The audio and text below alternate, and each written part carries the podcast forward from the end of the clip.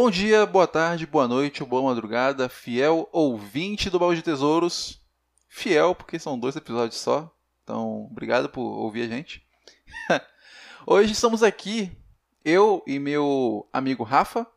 Rafael Passarinho, se apresente. Olá, boa tarde a todos, em qualquer horário que esteja escutando. Como vão vocês? Sem poder ouvir, escutar a resposta, mas esperando boas energias.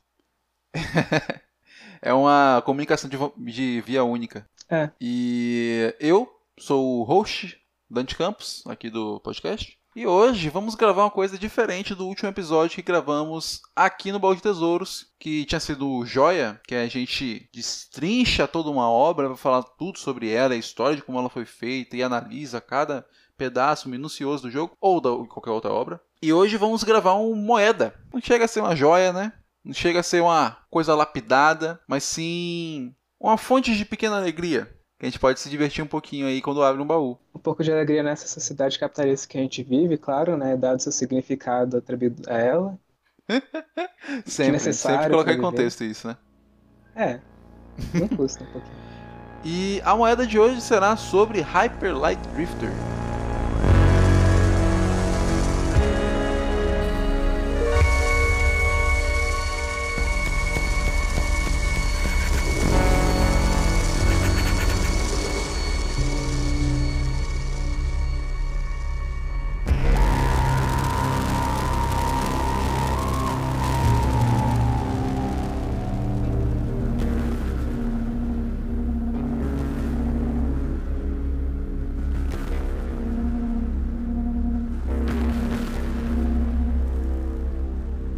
Rafa, você que me recomendou esse jogo. Assim, eu tinha sabia dele, da história dele, mas você que me recomendou esse jogo e eu quero saber de onde que você conhece ele. Eu fui conhecer o jogo em 2016. Quando lançou, né? Ah, quando lançou. Estranhamente, foi uma recomendação aleatória do, da própria o mercado da Steam como aparecendo um destaque dele. E, tipo, eu tenho uma fascinação bem grande por jogos 2D, principalmente pixelado. Quando eu vi a imagem e o trailer do jogo, eu decidi dar uma chance para ele. Aí, quando eu vi, simplesmente esse jogo é sensacional, né? O meu coração é soundtrack até hoje, 2020. Sempre que tiver oportunidade, eu escuto ela. E sempre que tiver oportunidade de recomendar, eu já tô fazendo a recomendação. Olha aí, temos. A gente, a gente pode ter um pequeno debate aqui. A gente vai ter um debate. ah. Porque eu joguei pela primeira vez o jogo agora, 2020, durante a pandemia global. O grande ano da pandemia global, 2020. Fico esperando como é que vai ser daqui a uns 5 anos, historiadores estudando esse momento da história. 5 anos não, porque 5 anos os historiadores já terão passado por esse momento, mas daqui a uns 50, 80 anos, como é que deve ser, né? Enfim, eu joguei ele agora, eu zerei esse jogo tem alguns três dias. Levei umas seis horas por aí pra zerar. Acho que você também, né? Por aí. Seis, uhum. cinco, sete. Por aí, sete, seis horas também. Pois é. E eu gostei de pontos específicos do jogo. No geral, eu gostei do jogo. Mas ele degringolou para mim em outros pontos. E eu acho que aqui a gente vai começar a cair no pau. São pontos relacionados à mecânica do jogo? Principalmente mecânica. Principalmente hum. mecânica. Então, a minha relação com este tipo de jogo é uma relação que reflete muito de como eu cresci jogando jogos quando eu era criança. Porque eu nunca fui um cara que aprendi, já aprendeu inglês desde pequeno. Eu comecei a aprender inglês por causa de jogo mesmo, que eu tinha que conviver com esse negócio. Então, eu jogava mais pelo entendimento das coisas. Até porque quando eu comecei a jogar, eu tinha 4 anos, eu tava aprendendo a ler ainda. Eu começava a jogar e eu não tinha como entender o que estava acontecendo em questão de, de história, de narrativa, a não ser por imagens, animações. Essa coisa bonita que a gente vê no Mario, por exemplo, quando ele salva a princesa, ele salva, dá um sorriso ela dá um beijinho nele. Isso é uma forma de você contar narrativa sem palavras, era a única forma que entrava para mim. E por conta disso, até hoje, eu ainda tenho um bloqueio grande com jogos narrativos. Eu estou começando a me aventurar mais por esse mundo com What Remains of Edith Finch, com é, The Walking Dead mesmo, de 2012, é, vários outros jogos narrativos. E tem sido bastante legal, bastante interessante. Eu gosto principalmente de jogar com pessoas que não jogam muitos jogos, porque é, é algo mais compatível, né, para uma pessoa que já está crescida, né, com seus 20 anos na cara, que nunca jogou um jogo, não está acostumado com a, a linguagem do jogo, é, mas está acostumado com a linguagem narrativa de, de filmes, de séries, de livros e apreciar um pouquinho dessa obra. Então, a minha relação com jogos é muito mecânica. Eu cresci jogando Mario, cresci jogando Metroid, cresci jogando Donkey Kong, principalmente jogos de emuladores, porque eu tinha um PC muito ruim e ele só rodava emulador de Super Nintendo, Mega Drive, esse tipo de coisa. Então, eu me acostumei muito a não prestar atenção em história, e foi o que eu fiz em Happy Life Drifter porque ele é um jogo que não mostra sua, sua história explicitamente. Assim como Dark Souls, né, ele é um jogo mais baseado em lore, de você deixar pequenos detalhes em algumas, alguns personagens, alguns lugares escondidos, alguns itens que você vai achando ao longo do jogo. E como eu não estava super afeiçoado e cheio de vontade para explorar esse jogo, eu não fui correndo atrás disso. Eu fui correndo atrás de pegar upgrades para as minhas armas e e evoluindo no jogo por conta de mecânica mesmo. A gente falou sobre esse tempo, sobre Hyper Light Drifter, mas qual é o contexto da história também que ele se trata? Qual que é o tipo de gameplay que ele pode trazer também? Já que ele é um jogo de 16 bits, né, pixelado, ele traz muita mecânica de é como se fosse uma homenagem de Zelda e um pouco também de Diablo, segundo as próprias palavras do criador dele também. Então você fez uma pesquisa. E eu fiz uma pesquisa para trazer um pouquinho de contexto, né? Uhum. Não ficar totalmente por fora. Muito bom. Mas a forma de contar a história do jogo é realmente como você disse, como você falou que muito através da mecânica, que é o que o jogo traz de principal também, tanto é que não existe diálogo dentro do jogo. Eles optaram pela escolha de trazer a história de forma sutil, através de imagens que aparecem através dos NPCs do jogo, e de certa forma também pelo contexto do ambiente que a gente encontra. Que o jogo é separado em quatro regiões, você estando no centro, que é uma cidade que te leva a norte, sul, leste, oeste, e cada região dela são tem chefões para você enfrentar. E através de cada região e pelos inimigos, você tem um breve relance do que aconteceu naquela história. Uhum. Eu tava jogando ele esses dias para matar um pouco de saudade para esse podcast também. É, a gente podia falar um pouco sobre a gameplay dele com relação se ele tem muita ele é linear ou não com relação ao desenvolvimento do jogo. Totalmente não é linear.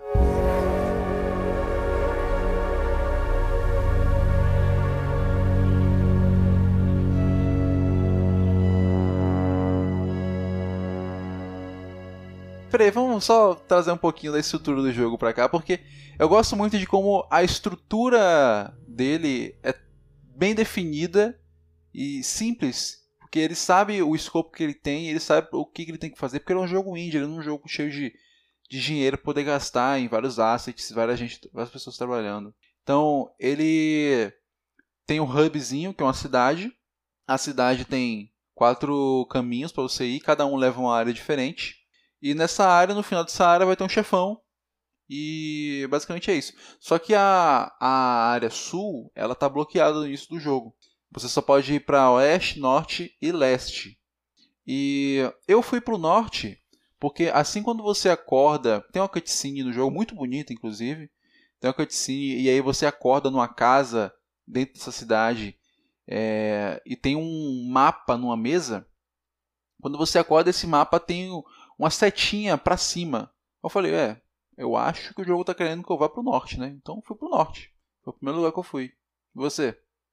Na primeira vez que eu joguei, primeiríssima, eu lembro de ter ido pro norte, uhum. mas eu tava com a memória bem turva e eu, eu acabei indo pelo oeste. E nessa segunda gameplay que eu tive, eu me toquei que realmente ele abre essa possibilidade para começar de várias regiões. É, uhum. Lembra um pouquinho de bem, de forma muito bem leve, Hollow Knight, na forma de você escolher seu próprio caminho. Em partes, claro, tirando a parte da região do sul que está fechada. Uhum, por causa da exploração não linear, né? É, Uhum. Ele. Inclusive, a exploração linear está sempre presente em Metroidvanias, né? Esse jogo, apesar de não ser um Metroidvania, ele flerta com um dos primos do Metroidvania, que são jogos no estilo de Zelda. Ele é muito, muito, muito Zelda. Ele é tão Zelda que ele tem dungeons. Por exemplo, em cada área que você vai andando, você encontra uns elevadores no chão. E nesses elevadores você pode descer e entrar numa dungeon mesmo, numa caverna, no calabouço. Que às vezes. Eu não sei se, se sempre ele tem uma saída em outro lugar. Acho que tem, não é? Você entra para um lugar na dungeon e no final da dungeon você sai em outro lugar lá no, no mundo onde você estava, lá em cima. A maioria, a maioria deles. Uma ou outra Uhum. dungeon tem o único contexto de ter algum, algum prêmio para você com relação aos objetivos do jogo ou você ganhar uma moeda para poder comprar fazer upgrade. Mas a Uhum. maioria tem sim como você ir para outro lugar. Sim. E você vai explorando essas áreas por uma busca. É uma busca. É uma fixação meio engraçada de com, com losangos, né? Porque ele tem uma coisa com os losangos que ele divide o losango em quatro partes e você tem que sair procurando essas quatro partes. E a cidade do jogo é um losango com quatro lados, norte, sul, leste, oeste. E sempre que você chega numa área, você tem que achar quatro partes de um losango para poder liberar uma torre. E a torre é em formato de losango também. Os seus golpes, os seus ataques, as animações, os efeitos são todos em formato de losango. Eu acho interessante a fixação do jogo com isso. Até no um cachorro que aparece de vez em quando no jogo, que é- tem uma auréola, é um Uhum. losango também que ilumina ele. Realmente, eu não tinha Pois é. reparado nisso. É, aí você vai andando por essas áreas, você chega em, nessas dungeons e cada, cada dungeon, ou melhor, nem sempre toda dungeon tem um, um desses pedacinhos de losango, mas a ideia é você ir explorando essas dungeons e achar um pedacinho. Quando você tiver quatro, você pode liberar a torre. Quando você liberar as três torres das três áreas, você pode entrar na última área do sul. E você tem que liberar uma torre lá também. E depois tem uma área final. Além desses quatro pedacinhos, você pode achar mais quatro pedaços de losango em cada uma das áreas, porque elas vão formando um losango. Eu vou ficar lá falando losango tantas vezes. Você é quase que uma chave que você vai usar para liberar talvez portas ou, ou o próprio a própria torre mesmo. Você vai completando um losangozinho, só que tem uns quatro triângulos, um em cada canto desse losango que são mais pedaços que você pode achar nessa, nessa área e você tem algumas portas que precisam desses pedaços para poder abrir. E eu já vou falando aqui que eu não peguei todos. Na verdade, eu acho que peguei cinco pedaços em cada área. Ficaram faltando três por aí. E eu deixei por isso mesmo porque não não me pegou de jeito, sabe? Eu ia perguntar isso, se esse fator da gameplay, tipo, incentiva uma segunda revisitação pelos mundos. Por minha parte, eu acho que não ajuda, porque tem uma grande dificuldade com relação a achar as áreas escondidas do jogo, que são bastantes. Uhum. É, ele tem uns segredos, eu acho muito legal a forma que ele faz a exploração, porque ele tem muitos segredos relacionados à câmera do jogo. Porque a gente não falou isso, mas o jogo ele é numa visão meio Zelda, em que você tem uma câmera, Zelda 2D no caso. 2D sem ser o 2. Enfim, Zelda Link to the Past, em geral.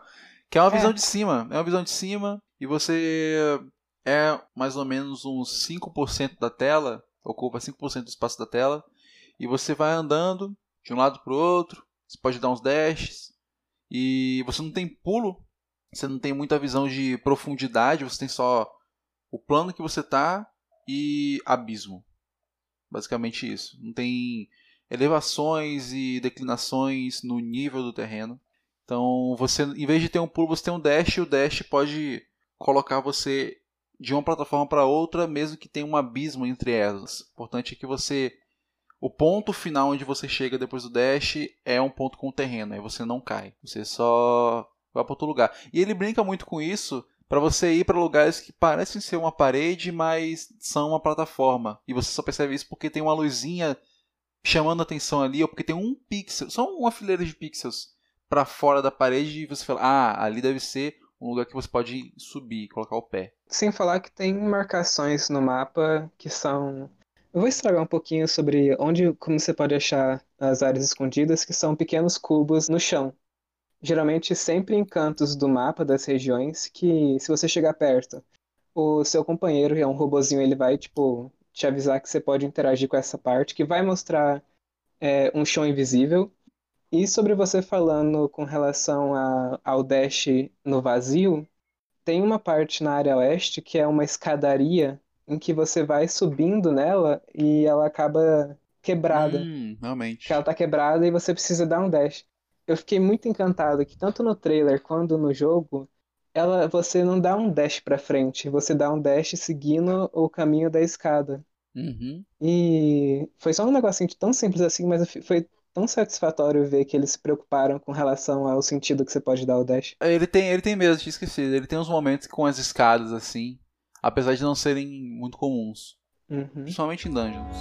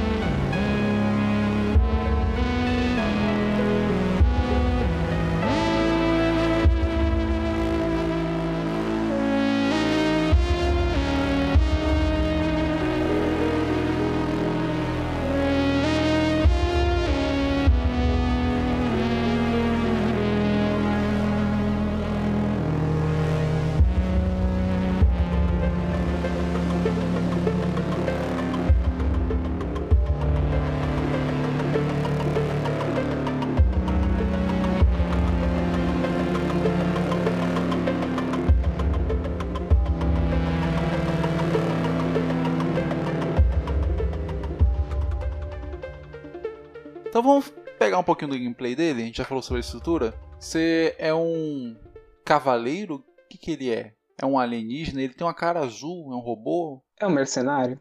É um mercenário?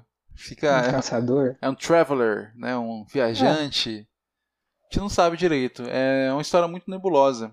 E você pode andar para um lado para o outro. Você pode dar uma espadada. E essa espadada pode firmar combos de três golpes. Espadada curta, inclusive. Eu, muitas vezes eu tentava dar espadada e errava porque o inimigo estava um pouquinho mais longe do que o alcance da espada. Você pode dar tiro, mirar e atirar. É, se você segurar o L2 ou o LT, se você estiver no Xbox, você mira e com RT ou R2 você atira. Dá para atirar sem mirar também. Eu descobri isso na metade do jogo. E você pode mudar a arma que você está escolhendo, você pode equipar duas armas, dá para pausar o jogo. Aliás, não tem pausa, né? Você entra num tipo inventáriozinho no meio da, do jogo e pode mudar as duas armas equipadas e trocar entre elas apertando B ou bola. Tem pausa, Dante. Hã? Tem, ah, o realmente. de pausa é das configurações, mas isso, ver isso. o mapa e ver o seu inventário não pausa o jogo. Não pausa o jogo. E eu descobri isso da pior forma possível durante a batalha com o chefe. Então, é, você pode dar uma pingada no, no, no HUD do jogo, porque o HUD ele desaparece para mostrar a beleza, né? Para não ficar é, ocupando espaço na tela e tirando você um pouquinho daquela imersão que você está tendo. Apesar de eu não achar isso tão interessante, porque muitas vezes eu queria ver o HUD, tinha que apertar um botão para ver o HUD, não, não achei muito legal. E é o mesmo botão que você segura para poder interagir com coisas no mundo, como elevador, como servidores, são equipamentos eletrônicos que você pode interagir, ativar coisas, desativar coisas. E você também tem umas duas habilidades especiais, que são o RB para você tacar uma, tacar uma granada, e para você jogar uma granada você tem que comprar o upgrade de granada. Eu passei 80% do jogo sem esse upgrade, que eu achei que eu ia pegar ele em algum momento. É... e o LB você usa um kit médico. E você pode você recuperar a sua vida inteira de uma vez só, não importa quanto de vida você tenha. Outra coisa legal é que você tem é, uma vida separada em cinco bloquinhos inteiros. Então, os inimigos não dão porcentagem de dano ou um número bem quebrado de dano, eles dão um ou dois danos. E você tem uns cinco, você tem cinco pontos de vida e aí eles vão diminuindo. Além disso, você tem as suas balas que você usa para cada arma. Cada arma vai ter um consumo de bala diferente. Por exemplo, tem uma escopeta que ela gasta o equivalente a umas 3 balas de, de pistola. É, tem uma que dá para mirar mais de longe que, que gasta duas balas de pistola. A pistola é o que gasta menos, né? Gasta só uma bala. E você recarrega essas balas batendo em inimigos ou batendo em elementos no cenário. Pode destruir caixas ou qualquer outra coisa. E tem o dash também, né? Ah, e tem o dash, realmente. tem o dash. Você acha que há possibilidade de zerar o jogo sem fazer nenhum upgrade no personagem com relação tem, a item? Logicamente. Tanto que quando você zera o jogo, ele abre um boss rush para você poder matar todos os chefes numa run só, sem, sem morrer. Não, mentira, dá para você morrer, só que você morre, ressuscita e o tempo não reseta. Ele continua rolando desde o, de quando você entrou no modo. Aí você tem três modalidades de Boss Rush, que é uma com todos os equipamentos, um com mais ou menos alguns equipamentos e um sem equipamento nenhum. Eu comecei a, a um pouquinho do Boss Rush do todos os equipamentos, mas desisti depois porque eu não sou muito de fazer Boss Rush, eu gosto mais de explorando o mundo do jogo mesmo. Eu ainda não tentei a Boss Rush, mas acho que quando eu zerar novamente o jogo eu vou fazer, inclusive. Interessante. E com relação ao dash, ao dash duplo do personagem Dante. Então, é, assim que você sai da sua casinha quando você acorda no jogo e vai explorar a cidade, você encontra as lojinhas. Você tem uma lojinha que vende ataques de espada, upgrade de ataque de espada, como por exemplo, você segurar o botão de ataque, ele dá uma giradinha, que nem o Zelda mesmo, ele dá uma giradinha de espada. Você pode ir numa loja de dash, que foi a primeira que eu fui, que eu peguei tudo de lá. Que você pode dar um dash duplo, você pode dar um dash, dar um ataque, tipo uma estocada no final da, do dash. Você tem uma loja de coisas de medicina, né? De, de vida, que só vai poder comprar upgrades para aumentar a quantidade de kits médicos que você está levando. Você tem uma loja de, de granada também para conseguir levar uma ou duas granadas. Tem a loja de armas para aumentar a quantidade de munição. Acho que são só essas ou tem mais alguma coisa. Enfim, essas são as principais, pelo menos. Eu só sabia da eu só sabia da existência das lojas da, da espada e do dash, porque quando eu comecei o jogo, eu fui direto pro norte, eu nem eu nem parei para explorar a cidade porque falei, hum, eu acho que isso aqui vai ter um monte de caminho bifurcado, eu vou ir direto nesse caminho mesmo e depois eu volto aqui para olhar o resto. Então eu só vi as lojas que estão no norte mesmo, que são da espada e do dash. Aí eu fui fui explorar lá depois de voltar dessa área. A primeira coisa que eu fiz foi comprar os dashes. E o dash duplo, ele foi a fonte da minha maior raiva com esse jogo. Eu não vou mentir, mas eu acho que tem um erro de não é nem um erro de design, é um erro de técnico do tempo que você leva entre apertar o, o botão para poder dar o primeiro dash e apertar o botão de novo para dar o seu segundo dash, porque você tem um tempo de inatividade ali que você não pode apertar nada, pode fazer nada. E isso te pega muito durante uma batalha que você quer fugir e você fica apertando o botão do dash e ele não fica dando dash duplo, ele dá um dash, aí ele espera. Aí dá outro dash, ele espera de novo. Ou então às vezes ele dá um dash duplo, dash triplo, dash quádruplo e você estava apertando a mesma velocidade, basicamente, da, da outra, e você não fica sabendo muito bem o que está acontecendo ali. Eu acho que, bom, eu diria que foi intencional essa mecânica do jogo, não é um erro. é para trazer um sentimento de masterização do jogo, do personagem e da sua mecânica. Porque quando você dá dash, tem todo um prazer visual de você ver todo o caminho que o personagem deixa de fundo. É inclusive até meio hipnotizante, porque tem uma área que você pode treinar os dashes no mesmo mercado onde você compra ele, uhum. que fica fazendo a conta e muitas das vezes eu fiquei tipo meia hora fazendo isso, tipo só dando dash, dando volta, dando volta, dando volta num é, local de corrida entre aspas. E tem uma técnica sim para você conseguir fazer a maioria das vezes. Às vezes você não vai conseguir, às vezes é frustrante sim, mas eu acho que isso traz um sentimento de domínio do jogo, que é a relação a, a, aos cinco primeiros dashes que você dá. Eles, estes são os mais lentos e na passada mais devagar. E depois do quinto, você pode fazer em qualquer velocidade, desde que mantenha o ritmo parecido, nem tenha necessidade. Mas o mais fácil seria você se guiar pelo som que ele faz. Inclusive, é, fica a recomendação de jogar esse jogo com fone de ouvido, que ele é bastante imersivo e prazeroso. O, a soundtrack do jogo e o som ambiente também. É. Então, a gente vai discutir, a gente vai divergir nessa opinião o, o, episódio inteiro, Dante. Mas se você jogar depois desse episódio, tenta. O Dash foi. Tenta. O Dash não só foi é minha raiva com o jogo, mas vai ser minha raiva com esse podcast aqui. Porque. Porque, cara, a animação é muito bonita. A animação do Dash é maravilhosa. A animação do jogo inteiro é muito bonita, muito, muito, muito bem feita. Os efeitos que eles colocam de deixar o contorno do personagem, ou melhor, a silhueta do personagem em várias cores diferentes quando você dá o seu dash. É linda, linda, linda, linda mesmo. Agora. Até de subir escadas. De subir escadas também. É, eu vou citar uma técnica de design que a gente vê muito em jogos de plataforma, inclusive, que é o Coyote Time. Essa técnica, ela vem, o nome dela vem dos episódios do Papa Léguas mesmo, em que você tinha o coiote que normalmente ele estava perseguindo papaléguas por um abismo, por um penhasco, e aí acontece uma coisa que ele sai do penhasco e antes de cair, ele leva um tempinho, tipo para analisar a situação dele, que ele está sem chão, mas ele está em pé lá parado, e depois ele cai. Então, o Coyote Time seria você ainda normalmente a gente faz isso com pulo, você ainda considerar o pulo, mesmo que você tenha apertado o botão a uns 2 pixels de altura do chão, antes de encostar o chão.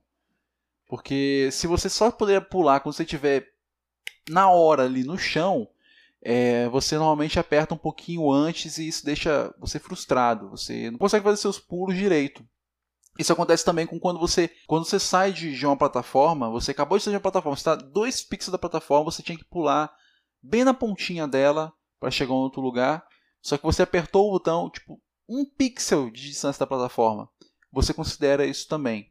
Como é que você faz isso? Você cria um contador e enquanto esse contador estiver valendo, você coloca, por exemplo, 0,1 0,05 segundos para esse contador. E quando você sair da, da plataforma, esse contador começa a decair, ele vai até zero. E se você apertar o botão Enquanto esse contador estiver rolando, você ainda pula. Isso pode servir também é, para um contador quando você aperta o botão de pulo e se você cair no chão dentro desse contador rolando, você consegue dar o outro pulo também. Eu acho que faltou isso para o dash, porque se você dá o primeiro dash, o segundo dash você só pode dar quando esse primeiro dash acaba. E o espaço entre você poder dar um segundo dash engatado e o espaço entre acabou o primeiro dash vou ficar um tempo sem fazer nenhuma ação e dar um outro dash novo depois, é muito pequeno. É muito pequeno e você se confunde muito por causa disso. Eu acho que você poderia colocar essa mecânica do contador na hora de você apertar o botão do dash de novo enquanto você está dando o primeiro dash e engatar ele logo em seguida acho que seria um jogo com a, com a fluidez muito mais gostosa, porque é isso que eu gosto em videogame, na maioria das vezes, que é a, a movimentação. Eu acho que a movimentação do jogo ela podia ser muito mais dinâmica, só que ela perde por causa desse aspecto, é, desse pequeno aspecto mesmo. Então, se, é, se fosse deixar carregado já na fila o próximo dash do personagem, né? É uma fila, é uma fila mesmo. A gente, isso, a gente vai sentir essa pressão principalmente em um dos boss que a gente enfrenta na área oeste, que ele segue com três ataques seguidos. Eu acho que eu morri mais nesse do que no boss final. Não, é, desculpa, eu tava aqui pensando, mas você acha que é muito importante no jogo a fluidez do personagem? Por exemplo, Dark Souls, a série Souls em geral também tem um corpo, um uma rigidez nos seus movimentos. Sim, tem uma rigidez. Você acha mais impactante o de Hyper Light ou, da, ou é a questão da proposta do jogo? É porque o Hyper Light ele, ele é um jogo muito mais contido, né? Dark Souls você tem vários elementos de RPG, você tem ele é muito mais focado em exploração do, do cenário, você tem lore, você tem designs incríveis, você tem é, uma dublagem muito legal, um mundo muito bem construído, você tem uma mecânica de combate em que você tem que prestar muita atenção em estamina e tem que prestar muita atenção nas animações dos seus inimigos para saber o horário certo de atacar ou se você vai reagir àquele ataque indo para um lado ou para o outro. Isso acontece também no Hyper Drift e no Hollow Knight, que tem combates mais metódicos em que você tem que decorar o padrão de ataque do inimigo e a reação correta para aquele padrão. Agora, no Dark Souls, depois que eu reconheço o padrão, eu consigo identificar o padrão e eu sei o que eu tenho que fazer para escapar daquele ataque ou aproveitar um ataque para dar um contra-ataque, eu geralmente não falho é, na execução do que eu tenho que fazer. No Hyper Light Drift eu falhava quase sempre, muito por conta do dash. e isso me deixou muito frustrado, principalmente no chefão do Oeste, porque ele corre muito atrás de você e eu acho que eu ainda não tinha o upgrade do, do, do ataque da espada de, de círculo, que é um ataque que dá uns 4, 4 danos, sabe? Ele dá muito dano, muito dano mesmo. E é meio roubado até. Você pode aproveitar bastante dele, inclusive eu recomendo ele como primeiro upgrade para se pegar, porque ajuda muito em você matar os chefões. Pensando agora, realmente é perceptível que a questão da execução é bem importante. Mesmo você sabendo o que tem que fazer, o fato de uma mecânica do jogo assim acaba te impedindo. Uhum. Mecânica ou, ou, erro de programação? Não, não é, não é erro de programação. É não um sei, erro de. Eu diria que é um erro de design mesmo. Que ele não. Ah. O, as pessoas por trás do jogo não quiseram, não quiseram fazer esse detalhe por algum motivo. Agora, qual o motivo? Eu não vou saber porque eu não, não peguei a ideia.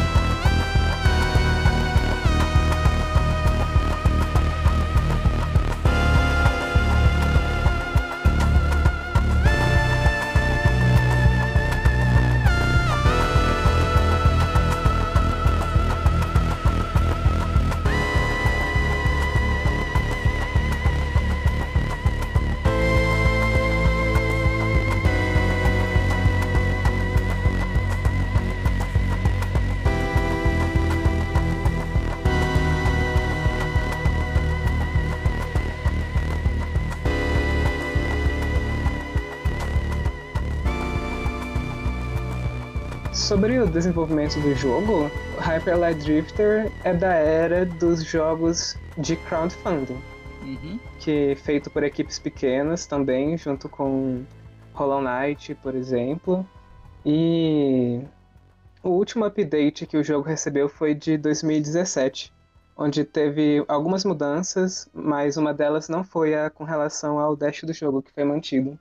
Uhum. E qual foi a sua interpretação com relação a, ao personagem e a história do começo dela? Então, só só um detalhe antes. É, é 2017 mesmo a última atualização, porque quando eu fui jogar o jogo, estava é, escrito 2019 ali. Só que eu não sei se, se isso é por causa de eu ter pegado ele na Epic. Eu peguei ele na Epic de graça e foi dado em 2019. 2019? Que, que curioso. Deve ser só porque é só a versão da Epic mesmo, que eles têm que mudar alguma coisinha ou outra que era da Steam antes e agora ele ele manda, por exemplo, achievement. Os achievements da Steam, eles faziam um diálogo com a API da Steam e agora tem que fazer com a da Epic. Deve ser uma coisa assim, né? Bom, eu comprei o jogo pela Steam e segunda tela do jogo aqui de 2017, 21 do 7. Mas agora eu não sei se é como a minha versão que está desatualizada. Não, eu acho que é só esse detalhe da Epic, da Epic mesmo. Uhum, uhum. Enfim, Tinha perguntado sobre o personagem, sobre a história do personagem. Assim, a gente não sabe muita coisa e muito do jogo é contado só por imagens mesmo, que inclusive é interessante porque facilita o acesso para várias pessoas de vários lugares do mundo, porque a única coisa que precisa ser traduzida são os textos de aviso do jogo e o menu. Basicamente isso. Então, dá para jogar inclusive com, com, com, gente que não sabe, não sabe ler ainda. É, meu irmão, meu irmão se tivesse, sei lá, seus 4 anos aí, ele poderia, poderia jogar, apesar de que ele passaria um pouquinho de raiva, né? e sem falar que tem a opção de jogar também co-op. Uma oportunidade bem bacana. E tem a opção de jogar em co-op, que a gente tentou jogar, só que o remote play da Steam não, não tava pegando muito bem nessa internet. Te deixa para depois, quando acabar esse tempo de pandemia. Com certeza. Então, a gente começa o, o jogo com um monte de cena maluca do, do protagonista com o robozinho dele. Indo, por exemplo, tem uma cena muito boa com ele numa escada e com três cabeças de gigantes, bem. É Attack on Titan, né? Aquele negócio. Aham. Uhum. Sim. Lá no fundo. Achei muito bonito. Eu não lembro de muita coisa dessa cena inicial, mas eu lembro que no final dela ele tenta chegar no losango mais uma vez, uma fixação pelos losangos. Ele tenta chegar no losango, tenta pegar um losango que está brilhando lá em cima, em cima, na frente dele e alguma coisa agarra ele, agarra ele por trás. Meio que no estilo do Fullmetal Alchemist Brotherhood, quando eles vão na sala da verdade e aí um, uns, uns, tipo uns braços verdes assim vão puxando, ou são pretos, não lembro, vão puxando o Edward para volta, para de volta para da porta.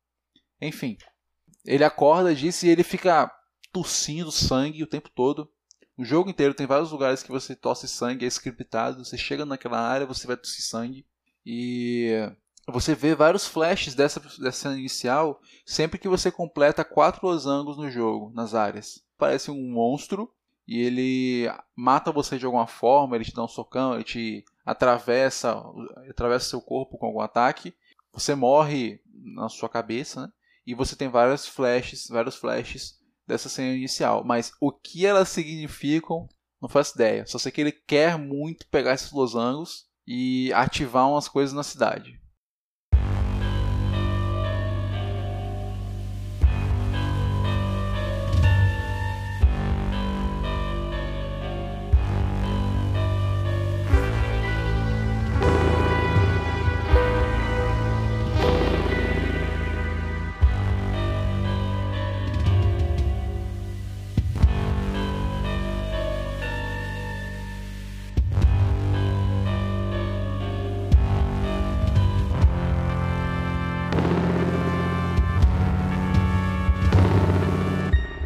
Você falou da cena inicial que aparece subindo a escada e aqueles, aquelas, aqueles três gigantes no ambiente.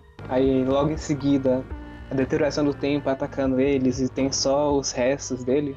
É muito bacana que dentro do jogo também é, você encontra os restos, os corpos em cada uma dessas regiões. Pelo menos eu acho que são três gigantes. No oeste tem, no sul você chega perto deles. E é muito bom a perspectiva que dá o, e a arte também do ambiente, como ela fica, acaba se integrando uhum. para você estar tá tão próximo assim. E também fica um pouquinho. Você tem vontade de parar, sentar e simplesmente deixar a, sound, a soundtrack no fundo e ficar olhando, apreciando por um segundo. É uma coisa bem Attack on Titan, como você disse. E sinto um pouco também que é. É um pouco de Berserk.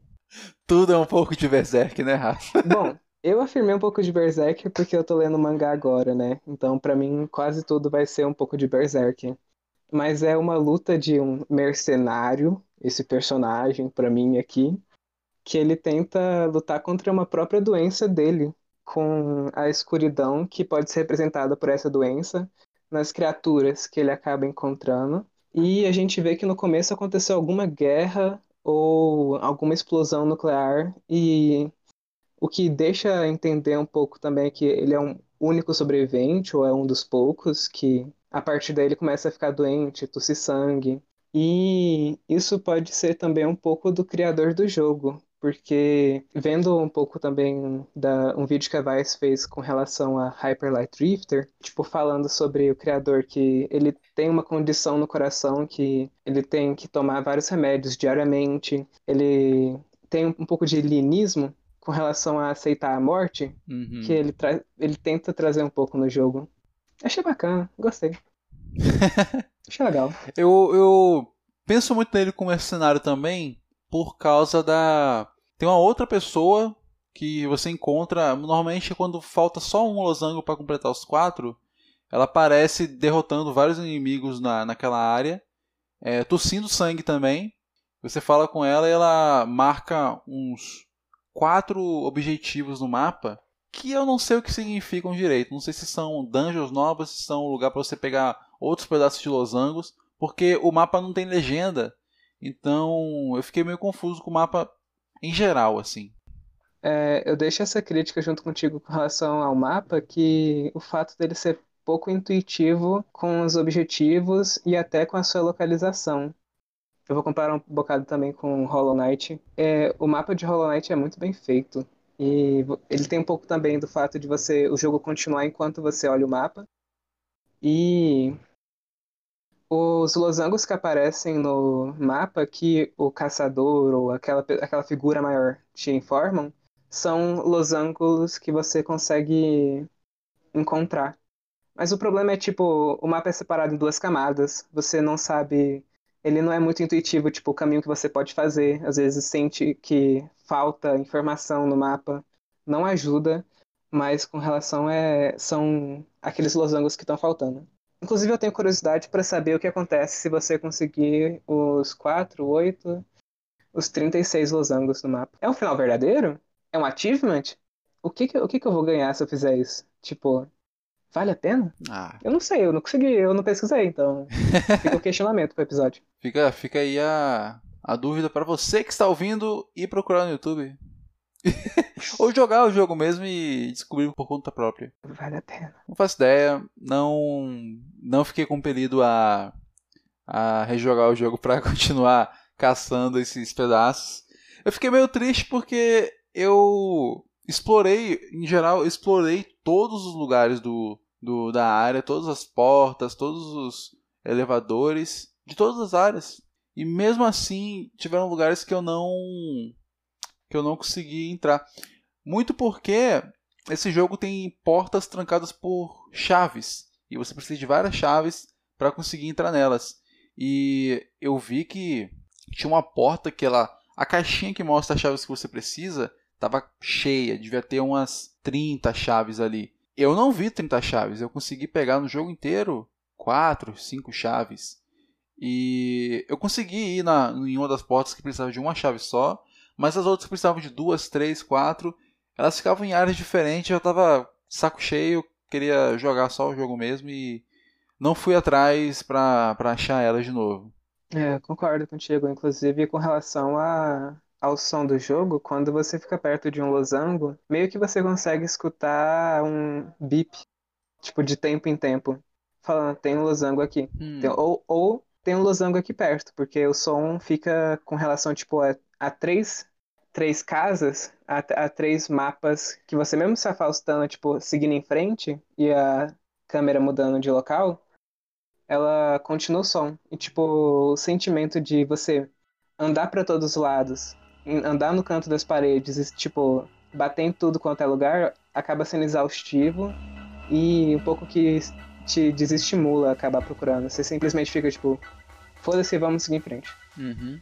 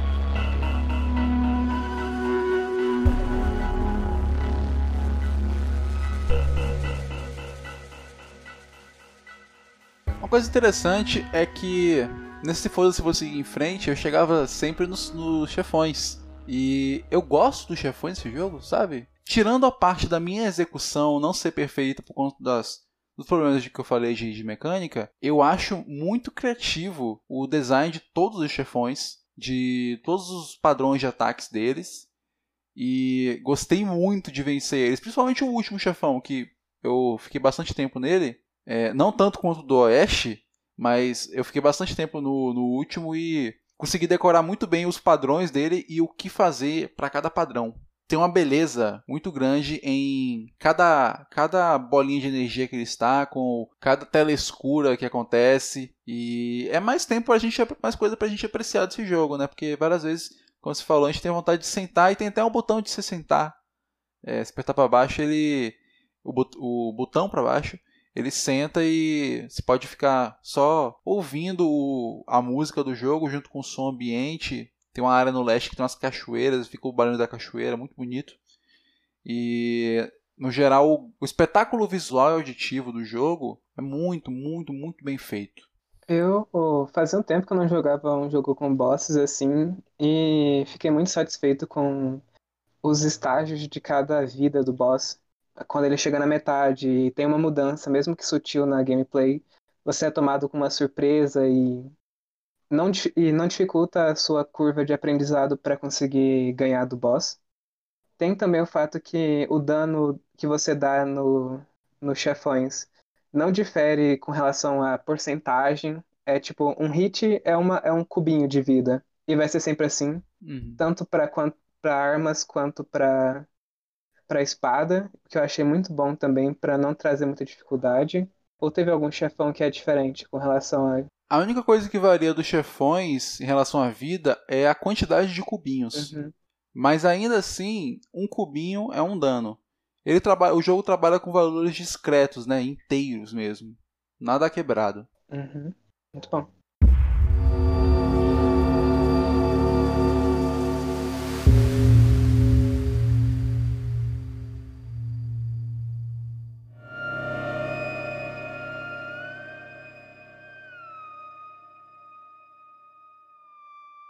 Acho que a gente pode chegar nos finalmente isso aqui.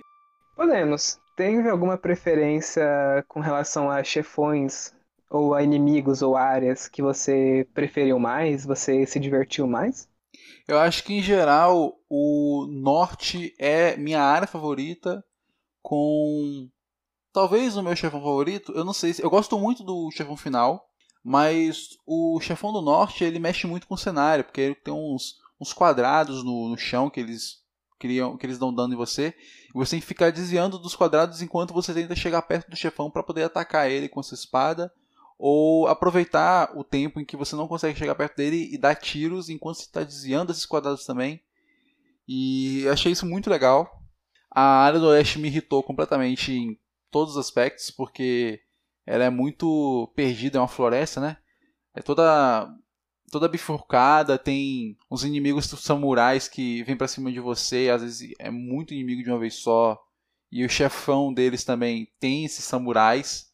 Esses samurais têm tipo 5 de vida, então dá um trabalho para você matar eles. E aí quando o chefão começa a invocar esses bichos, complica bastante. E o do leste eu achei o mais fácil que tem. A área é fácil, o chefão é fácil também. É, se você tiver com dificuldade no jogo, recomendo ir para lá e conseguir seus pedacinhos de chip, né? Quando você acha quatro pedacinhos de chip, você consegue completar um quadradinho aí por dois, três quadradinhos você compra um upgrade na cidade. Você falar alguma coisa? Eu ia falar só que no, no oeste os cachorros eu achei mais irritante do que os samurais. Pelo fato deles chegarem correndo e o ataque deles ser imediatamente, mas ter vida baixa. O que ajuda também que cada inimigo tem o seu próprio padrão e, tipo, a sua forma mais fácil de lutar contra ele. Mas a região leste eu achei muito calma e é até, é até gostoso você ficar com aquela em cima, da, em cima das madeiras, olhando a água. Tipo, achei muito bacana. Eu acho que a região leste é a mais bonita do jogo. Concordo. Eu não lembro do chefão. O chefão é um sapo. Ah, não, do leste sim, mas o chefão final. Ah, do chefão final? Uhum. Eu não vou falar aqui porque quem tá ouvindo aí pode acabar tomando spoiler, então. É isso, gente. É, é engraçado falar sobre esse jogo porque como muito dele é, é um esqueminha bem simples, a gente falando sem spoiler dele, a gente acaba falando de quase ele todo, sabe?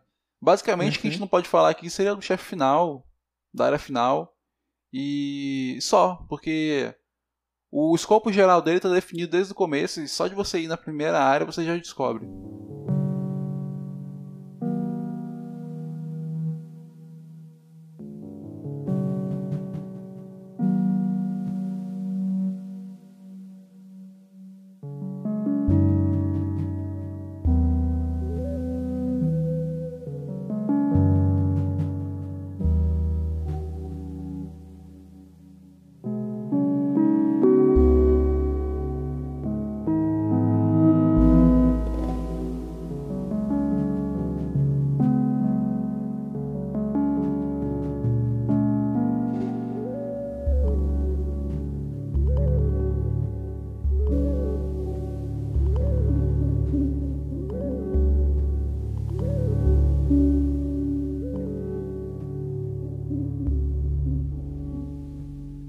Acho que como consideração final eu recomendo esse jogo, porque ele é muito bonito. Como eu falei, é um espetáculo visual e auditivo.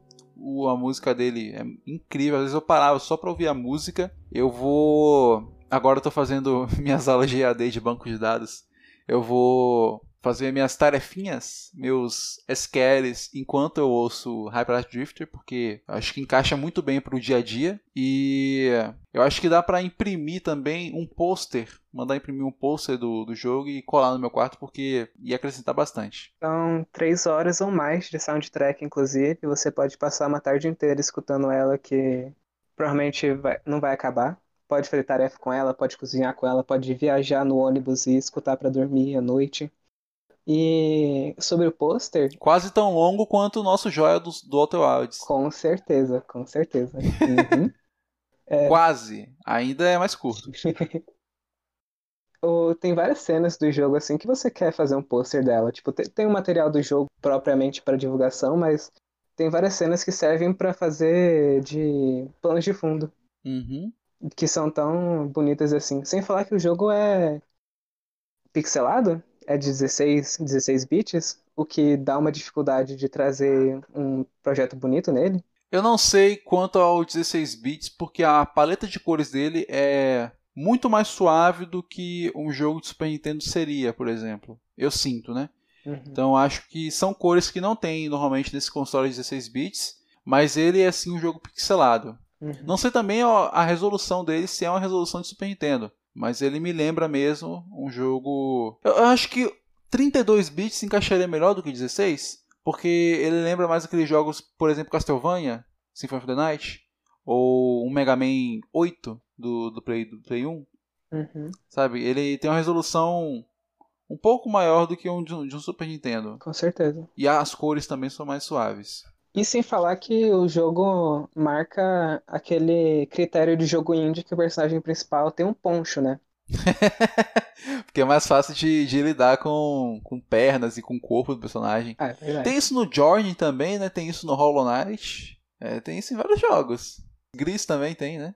Ah, eu não terminei de jogar Gris, eu tenho que jogar, inclusive. Mas, é. Uhum, uhum. Então, recomendo. Tava de graça na Epic. Se você pegou, aproveite. Se você não pegou, eu acho que ele. Deixa eu olhar o preço quanto ele tá na Steam aqui ou na Epic. Epic, pra... patrocina nós aqui, por favor. Patrocina, por favor. Nossa, as pessoas vão ver qual que é o meu. qual que é o meu usuário antigo da Steam quando eu criei minha Steam com meus 11 anos. Nossa senhora. Dante, Naruto 22. Eu vou cortar isso, mas. Pera. Ai, ai. Tinha 11 anos, meu Deus. Eu vou falar aqui que meu nick quando era tipo 11, 12 anos era uma coisa tipo de Naruto, Naruto 001, Naruto 27. Ó, o jogo sem promoção nenhuma tá por R$ 36,99. Então você pode comprar ele, deve estar tá, tipo 10 dólares, né? Então você pode comprar ele na Steam, tem na Epic Games também. Ele não tem legenda em português, mas como a gente falou, não precisa. A história inteira do jogo é contada através de imagens. 10 dólares em 2017, né? É há muito tempo, hein? Há muito tempo. Há muito tempo. Em 2017 tava quanto o dólar? 13? Um pouquinho? Tinha chegado no 4 já? Eu acho que foi em 2016, tinha três, e o pessoal surtou. A partir disso começou a aumentar. Então acho que deve ser, vamos, acho que é uns 6 dólares. O Temer entrou já já tava no 4 ou não? 2016 tava. Tava, né? Uhum. É, rapaz. Tava. Complicou, hein? Enfim, acho que a gente pode terminar por aqui. Você tem um- mais alguma coisa pra falar? Ah, eu- sobre as minhas conclusões finais, eu recomendei pro Dante e recomendo também para qualquer ouvinte ou quem esteja aqui na live agora que estamos gravando esse episódio, para jogar, se tiver a oportunidade de comprar ou de procurar na biblioteca da internet também, vale a pena.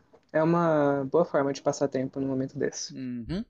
Então, muito obrigado por você, ouvinte, que nos ouviu aqui no nosso podcast, tanto ao vivo quanto na versão editada, gravada, que está disponível no nosso feed. Não está disponível no Spotify, porque o Spotify não deixa a gente colocar música no nosso podcast, então eu achei melhor só me livrar do Spotify do que me livrar das músicas. Nós também estamos disponíveis no YouTube, então você pode ouvir por lá também.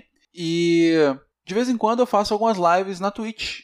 Então, se você quiser aproveitar um pouquinho e interagir com a gente lá no twitch.tv barra baú de tesouros, tudo junto, sem acento, você pode ver eu jogando Warzone, morrendo, porque eu jogo muito mal. E você pode ver eu também jogando um pouquinho de Clone Hero, porque eu gosto de Guitar Hero. E o nosso apoia-se também, kkkk.